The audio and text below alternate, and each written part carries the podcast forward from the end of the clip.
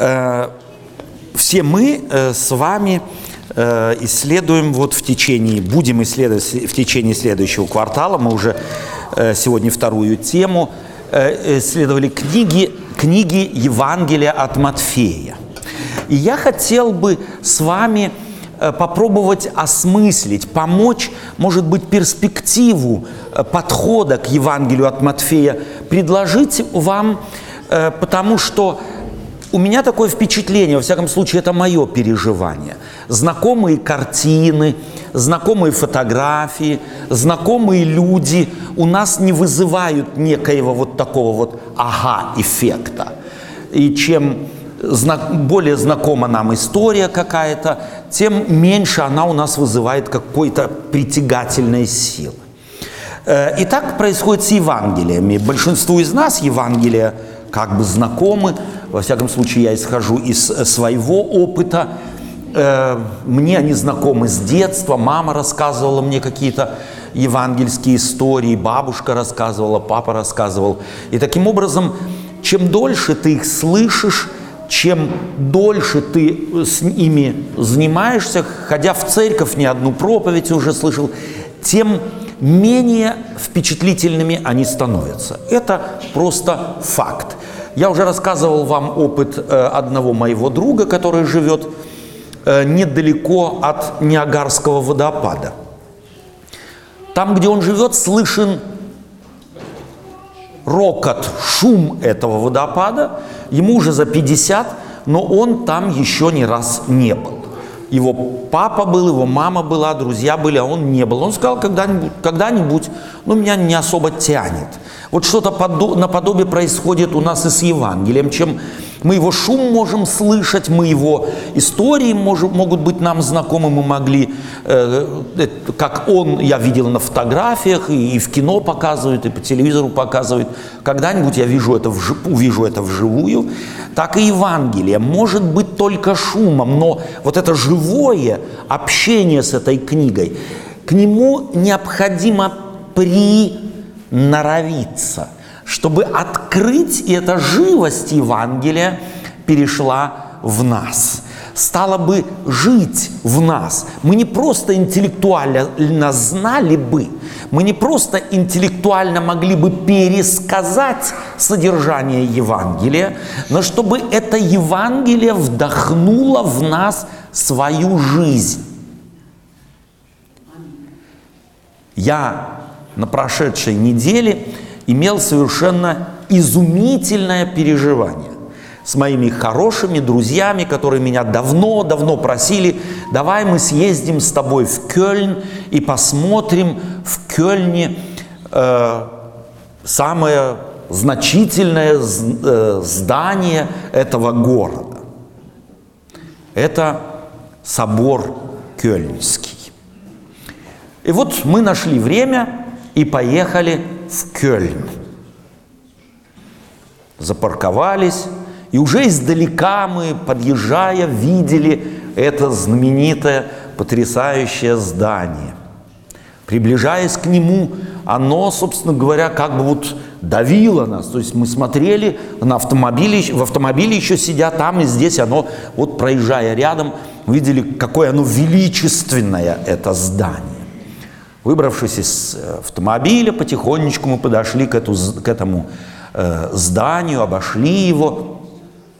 И уже просто одна розетта, которая стоит на уровне примерно 120 с лишним, 150, прошу прощения, с лишним метров, она, когда подойдешь к ней, если кто-то был у Кёльнского собора, тот знает, это несколько тонн камня – как его на такую высоту поднимают, это головокружительно.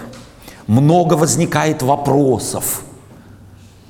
А у кое-кого разочарование. Фи, серое, черное какое-то. Ну да, ну могущественное, ну величественное, но и, не больше.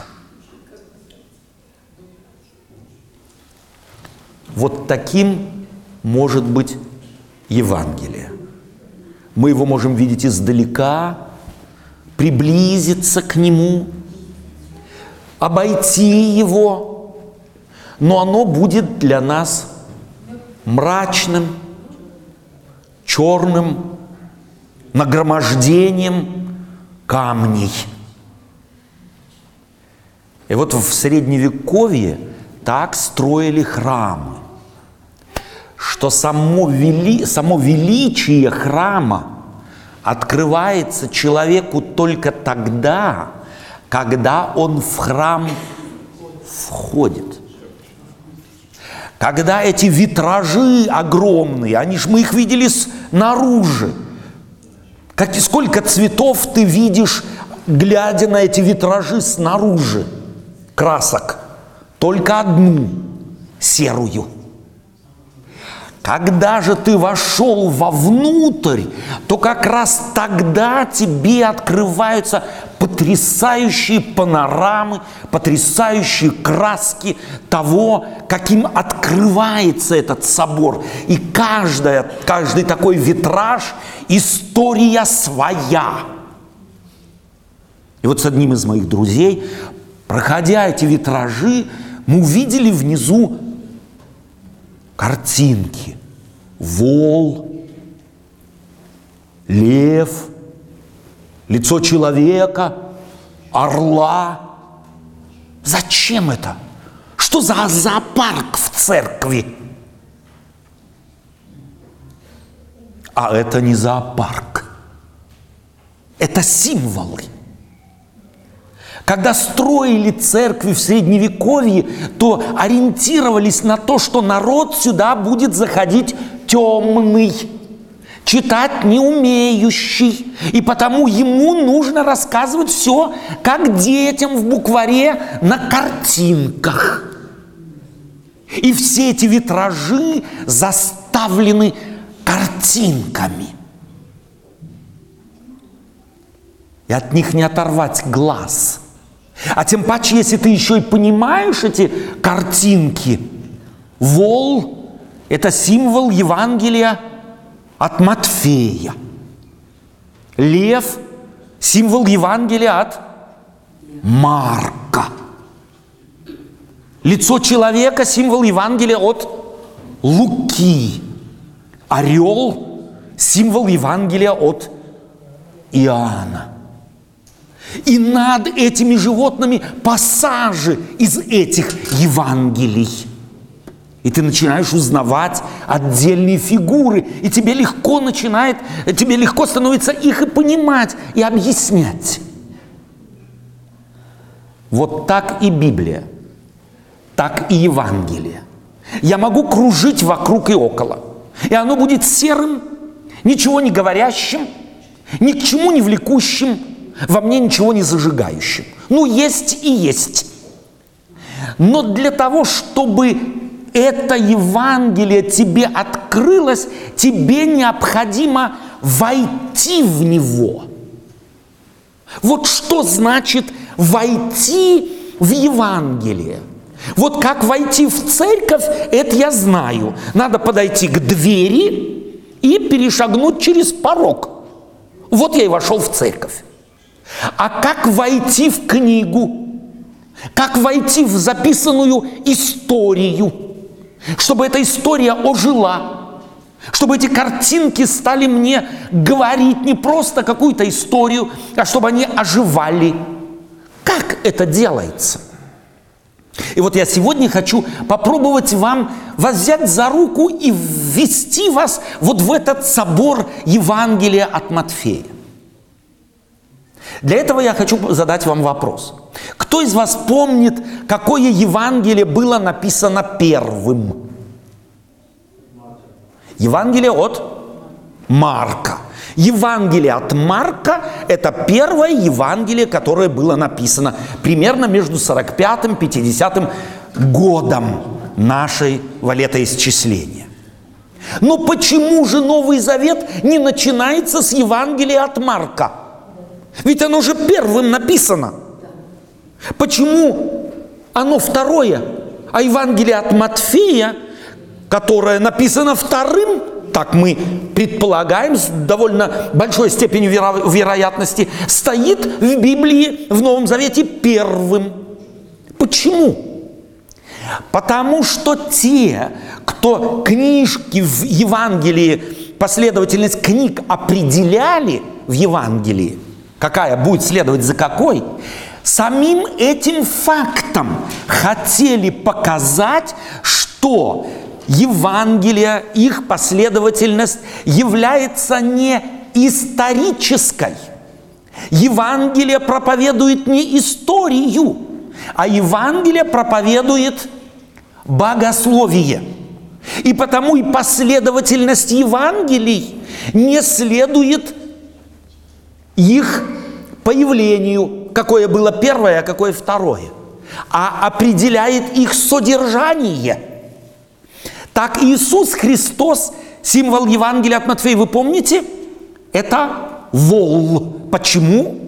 Потому что это животное сильное, и оно же являлось в Ветхом Завете, во времена, когда жил Иисус Христос, символом самой дорогой жертвы, которую кто-либо вообще мог принести.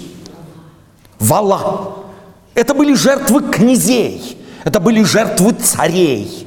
То есть это царская жертва – Иисус Христос представляется Евангелием от Иоанна как жертва царская. А в народе израильском кто является царем всех царей? Царем всех царей кто является? Бог. Вот Бог и приносит царскую жертву. Это жертва Иисуса Христа. Потому начинается Евангелие, начинается книги Нового Завета с жертвы, с представления этой величественной жертвы самого Господа.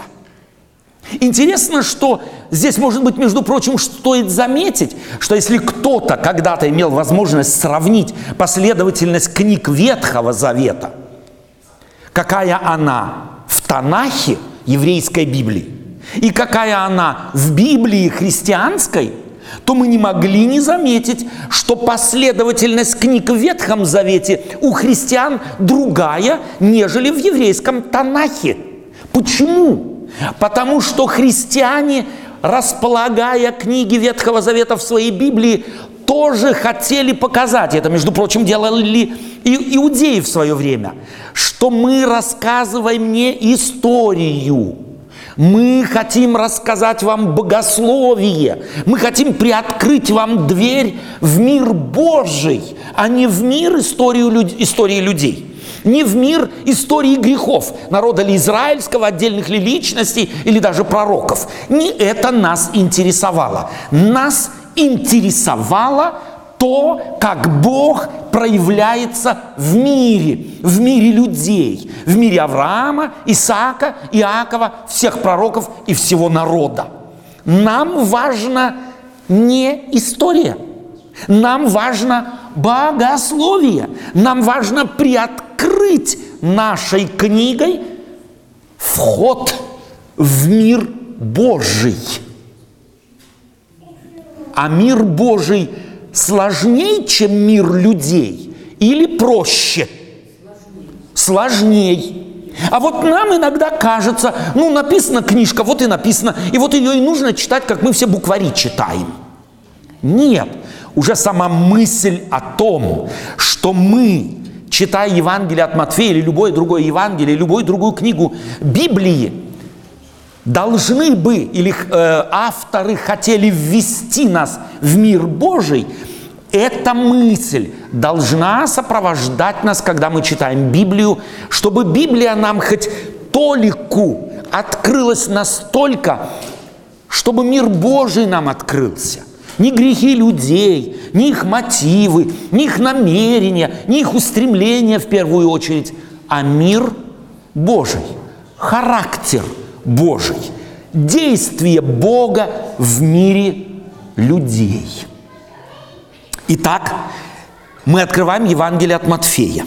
И я начну читать, буду читать не все ради э, экономии времени, вы можете читать Евангелие от Матфея дома сами, э, и уже читали его. Я просто начну с первого слова. С первого стиха. Родословие Иисуса Христа, сына Давидова, сына Авраамова. А потом начинается Авраам родил Исаака. Вот что делает буквально первой строчкой в своем Евангелии Матфей. Вот родословие Иисуса. А в греческом языке мы читаем слово «генезис». Это слово, которое септуагинта, греческий перевод Ветхого Завета, обозначает первую книгу Моисея. Нач... Бытие. Начало творения мира. Вот с чего начинается Тара. С повествования о начале творения мира. Вот начало. И здесь вот начало. Матфей начинает показывать, как начинается новый мир. Там Матфей, прошу прощения, Моисей показывает, как Бог из небытия сотворил бытие, а здесь он показывает, как он ушедшее от Бога бытие возвращает к Богу, как Бог творит новый мир – спасенный мир. Бог входит в мир, чтобы его изменить. Там он изменяет недвижную природу, она производит растения, животных, жизнь. Так здесь человек мертвый в грехах начинает Богом оживляться. Грех уничтожил жизнь. Мы все преданы смерти – из этой смерти Бог через Иисуса Христа начинает насаждать жизнь. Начинается твори, новое творение. Давайте мы посмотрим, э, на самом деле наше предположение верно. Авраам родил Исаака, Исаак родил Иакова, Иаков родил Иуду и братьев его. И дальше Матфей перечисляет, мы можем читать до 16 стиха, Иаков родил Иосифа, мужа Марии, от которой родился Иисус, называемый Христос. Что это значит называемый Христос? Когда мы с вами говорим так называемый Пушкин, что мы имеем в виду? Да он вовсе и не, и не Пушкин. Так называемый Христос. Что хочет Матфей сказать? А сказать он хочет следующее. Он иудей, пишет на греческом языке. Нам его легко понять. Если кому-то из нас приходится писать, будучи русскими, на немецком языке, особенно если мы пишем сложные тексты, то мы думаем по-русски, а пишем по-немецки. Вот здесь Матфей пишет по-гречески, а думает по-еврейски. А по-еврейски слово «мессия» никак сто процентов словом «Христос» передать невозможно – Поэтому он говорит так называемый Христос, давая понять читателю первому, задумайся, здесь больше, чем просто греческое Христос, здесь еврейское Мишах. И потом добавляет в 17 стихе как бы дает поправку, или, если хотите, в 17 стихе он все, что сказал до этого, интерпретирует помогает понять, ради чего он все родословие здесь перечислил.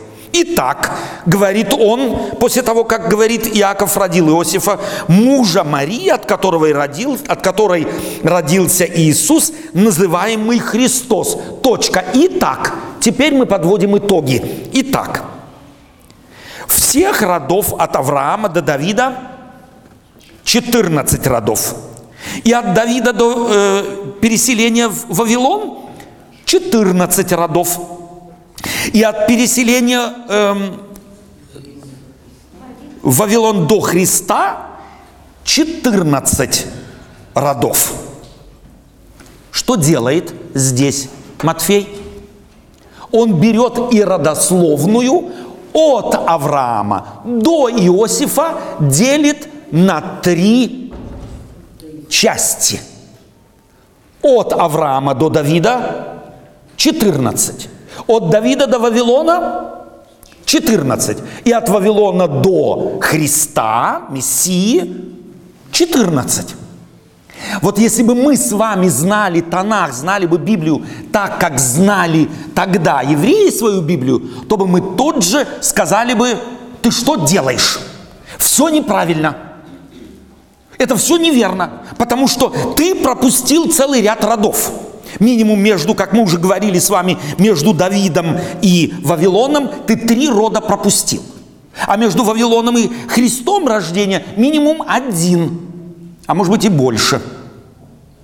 И теперь мы спрашиваем, что Матфей не умел до трех считать? Или до 14? Почему он это делал, делает? Он опять дает намек, что ему не математика важна. Ему нуж, важно не точное перечисление, а ему важно приоткрыть дверь в мир Божий. Посмотрите, Бог может преобразовывать мир в соответствии с тем, как ему надо. От Авраама до Давида 14. Запоминаем букву А и запоминаем букву Д. А от Давида до Вавилона, Вавилон является чем? Символом Египта.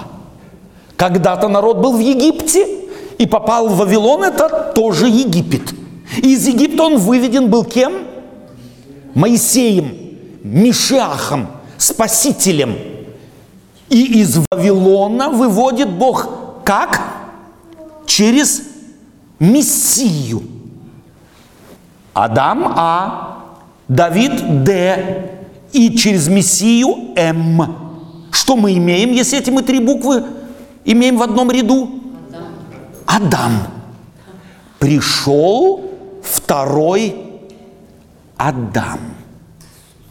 Первый Адам в бытие был создан, а второй Адам, вот он пришел.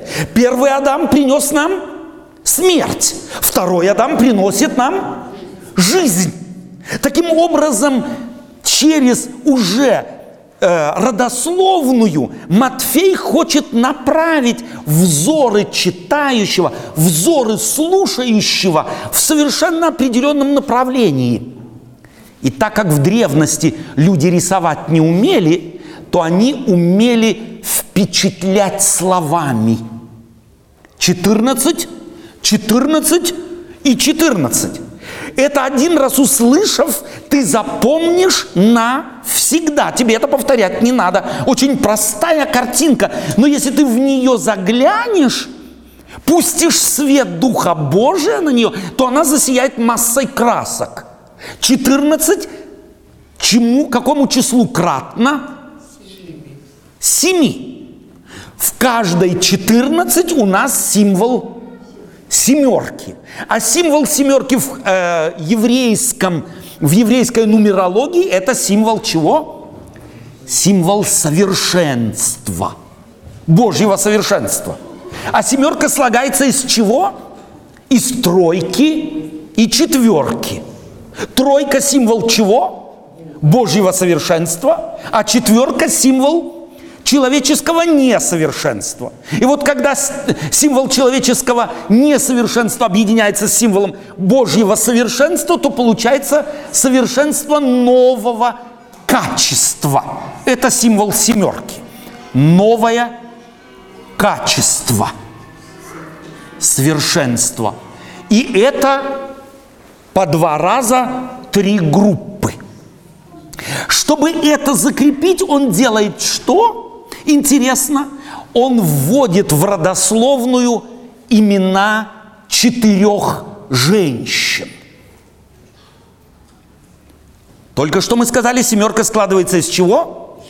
из тройки и четверки. Тройка – это Авраам, Исаак и Иаков в нумерологии иудейской, а четверка – это четыре жены этих великих мужей. Это Сара, Ревека, Рахиль и Лия. Так они интерпретировали цифру 7. Так Бог создал свой народ. Так он родил Израиль. Как? Через трех мужчин и четырех женщин. И здесь, в этой родословной, Матфей вбирает четырех женщин. Какие они? Давайте мы посмотрим на портреты этих женщин. Кто такая Раав, блудница? Вы бы такую пригласили к себе на день рождения из квартала красных фонарей? Пригласили бы? А она в родословной Христа. А вот если вы посмотрите на, э, на женщину по имени Фомарь, что это за женщина? Это невестка Иуды, которая заманила себе в постель своего бывшего тестя. И от него родила ребенка. Вы б что сказали о такой родственнице? Вы все в портреты бы повесили о ней в своем доме, в каждой спальне и в прихожей. И как только люди приходили бы, вы бы говорили, а вот это вот та, которая оболгала своего тестя. Это вы делали бы? Чувствуете, что все эти женщины, а жена Давида, от которого родился, Солом, от которой родился Соломон, кто она такая? Версавия. Что это за женщина? Она никак не сопротивлялась Давида, Давиду. Царь позвал, и она пришла. Ну, естественно, если бы крестьянин позвал, то не пошла бы. А коль скоро царь позвал, то пошла.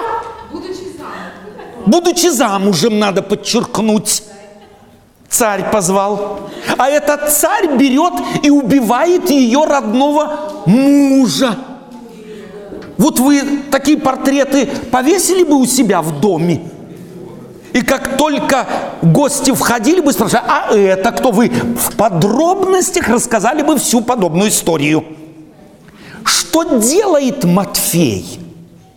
А имя другой, четвертой женщины, Руфи, которая, зная, что Ваос чуть-чуть пьяненький, забралась к нему в шатер под одеяло.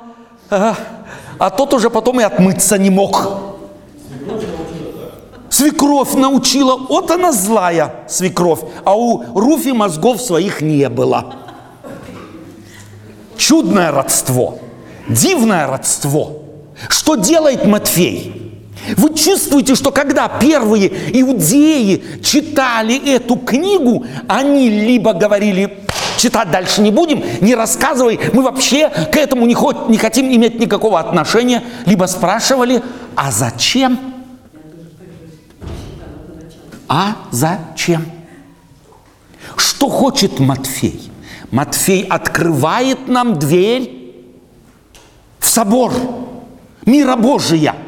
Он открывает нам дверь в другой мир, где люди делятся – на хороших и плохих.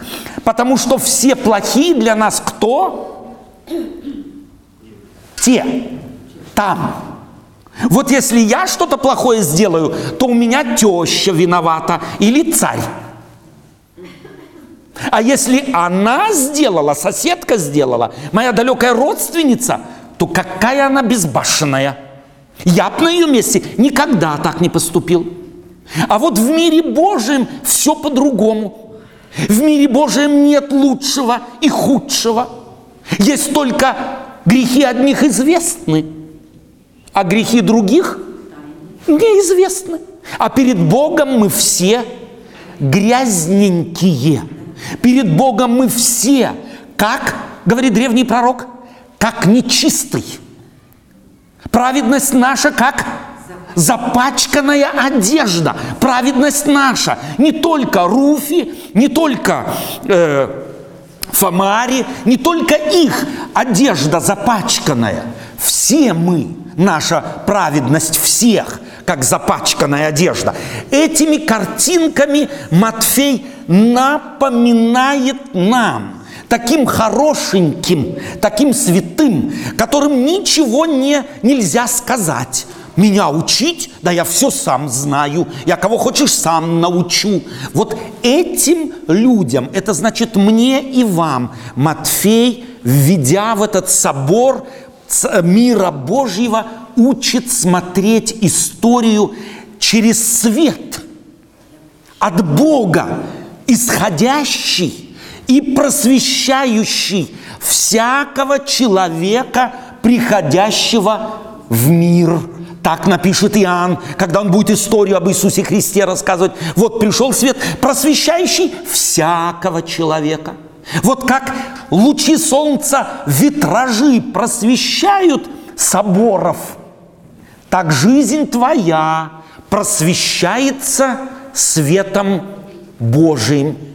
И вот проходя свет Божий через твою жизнь, проходя свет Божий через жизнь родословия своих предков, он что с ними делает? Выявляет грязь или выявляет захватывающую их историю? Нет, не грязь.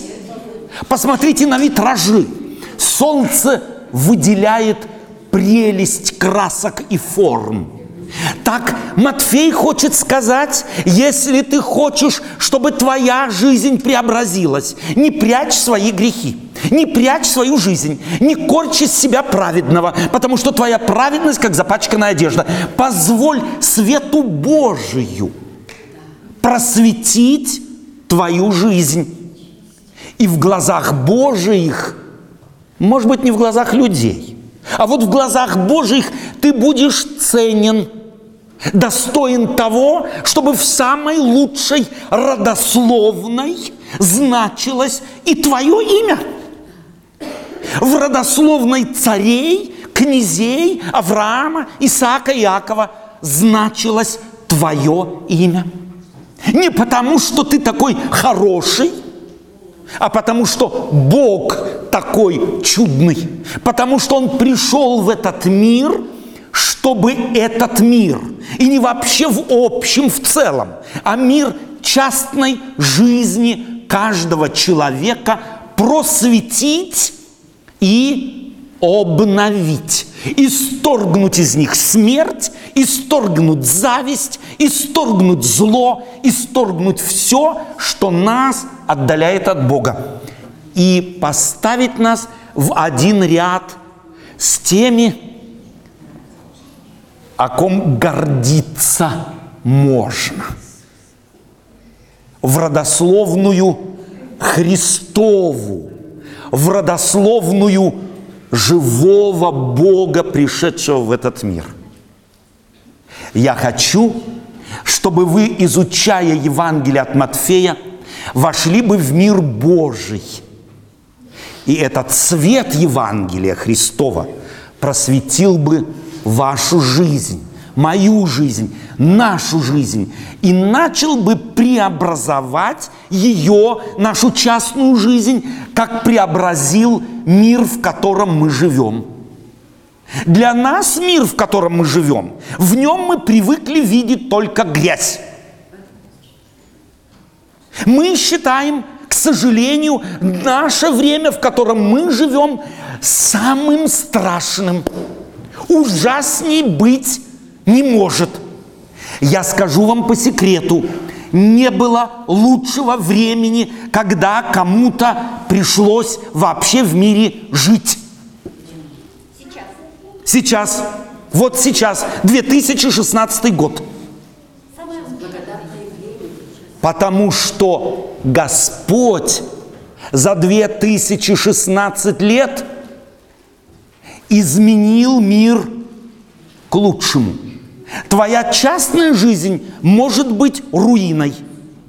Жизнь там и здесь может казаться не очень удавшейся. Но давайте посмотрим на общие ценности, которые за две с лишним тысячи лет стали общечеловеческими, стали общедоступными. Я об этом уже не раз говорил. Ценность просто человеческой жизни как таковой. Две тысячи лет тому назад жизнь человека не стоила ничего. Если царь шел на войну, то он калькулировал, как мы калькулируем дрова. А сколько нужно сжечь, чтобы стало тепло? Сколько нужно, сколько у нас умрет, чтобы мы победили? И для него его вообще не волновало, что умрет Вася, Мася, Саша, Ваня, еще кто-нибудь. Это нормально. Как мы жжем дрова, так они сжигали людей. И никого, и ни у кого не появлялось никакого чувства совестливости. А сегодня, сегодня хотим мы того или нет. Вот интересно, я недавно познакомился с интересными фактами, допустим, ведения войны американской армией или ведения войны израильской армией. Мы смеемся.